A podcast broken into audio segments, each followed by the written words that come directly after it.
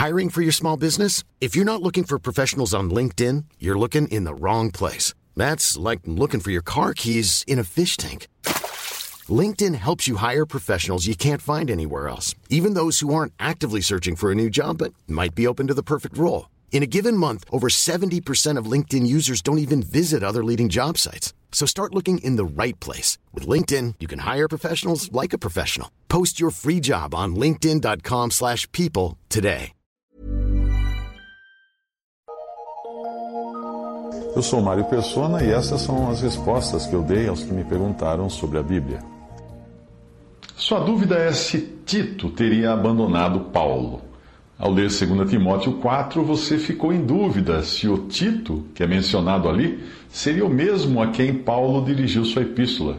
Sim, deve ser o mesmo Tito, porém a passagem não diz que ele tenha abandonado a Paulo. Demas foi quem abandonou, foi quem Paulo disse que o abandonou, enquanto só é dito que Crescente e Tito viajaram para outro lugar. Talvez tenham viajado para tratar de assuntos particulares ou mesmo na obra do Senhor, mas não enviados por Paulo, pois no versículo seguinte Paulo fala que enviou Tíquico a Éfeso. Isto parece ficar mais claro na versão NVI, Nova Versão Internacional da Bíblia, 2 Timóteo 4, de 10 a 12. Pois Demas, amando este mundo, abandonou-me e foi para Tessalônica. Crescente foi para Galácia e Tito para Dalmácia. Só Lucas está comigo. Traga Marcos com você, porque ele me é útil para o ministério. Enviei Tíquico a Éfeso. Às vezes nós lemos a Bíblia achando que vamos encontrar ali uma lista de pessoas com as qualidades dos santos do catolicismo, ou seja, super espirituais, imunes ao pecado e coisas do tipo. Essas qualidades estão mais para os gurus orientais do que para os verdadeiros santos. Aliás, nas epístolas dos apóstolos, nós aprendemos que santos são todos os que creem em Jesus como Salvador, que foram lavados pelo sangue do Cordeiro. A expressão santo significa simplesmente separado, porque Deus os separou para si e não pessoas que saem por aí flutuando uh, no ar ou que nunca cometem pecado algum, não é isso. Como é dito de Elias, todos os santos que nós vemos na Bíblia eram homens sujeitos às mesmas paixões que nós.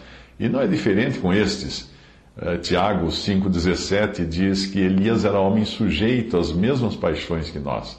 Portanto, eu não me surpreenderia se o texto dissesse explicitamente que Tito ou Crescente tivessem abandonado Paulo, o que parece não ser o caso aqui, porque eles também eram humanos como nós.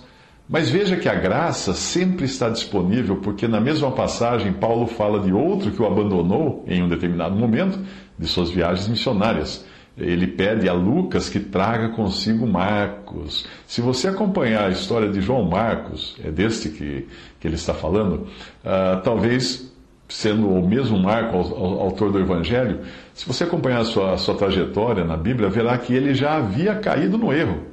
Ele era, ele era filho de Maria, em cuja casa a igreja congregava, Atos 12, 12. Ele foi companheiro de Barnabé e Paulo em sua viagem missionária, Atos 12, 25.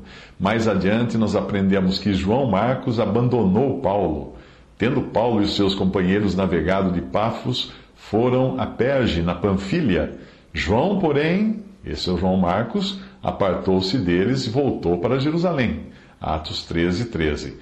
Por esta razão, Paulo se opôs a que ele voltasse a acompanhá-lo em outra viagem por causa do seu comportamento inadequado. Por isso, Barnabé o leva consigo, mas o relato de Atos deixa de ocupar-se com Barnabé e Marcos e passa a ocupar-se apenas com Paulo e Silas. Barnabé queria levar consigo também João, que tinha por sobrenome Marcos, mas Paulo não achou justo levar consigo a quem os tinha deixado desde a Panfilha e que não os tinha acompanhado no trabalho. Houve tal desavença que se separaram um do outro. E Barnabé, levando consigo a Marcos, navegou para Chipre, mas Paulo, tendo escolhido a Silas, partiu encomendado uh, pelos irmãos à graça do Senhor. Ele passou da, pela Síria e Cilícia, fortalecendo as igrejas. Isso está em Atos 15, 37 a 41. Porém, nesta última carta a Timóteo, Paulo, Paulo pede que Lucas traga Marcos consigo, demonstrando assim que a sua confiança e amizade haviam sido restauradas. embora apesar do que ele tivesse feito. Assim é a graça de Deus, e assim que também nós devemos tratar com graça para com nossos irmãos, restaurando nossa comunhão com eles quando dão provas de estarem arrependidos dos seus erros.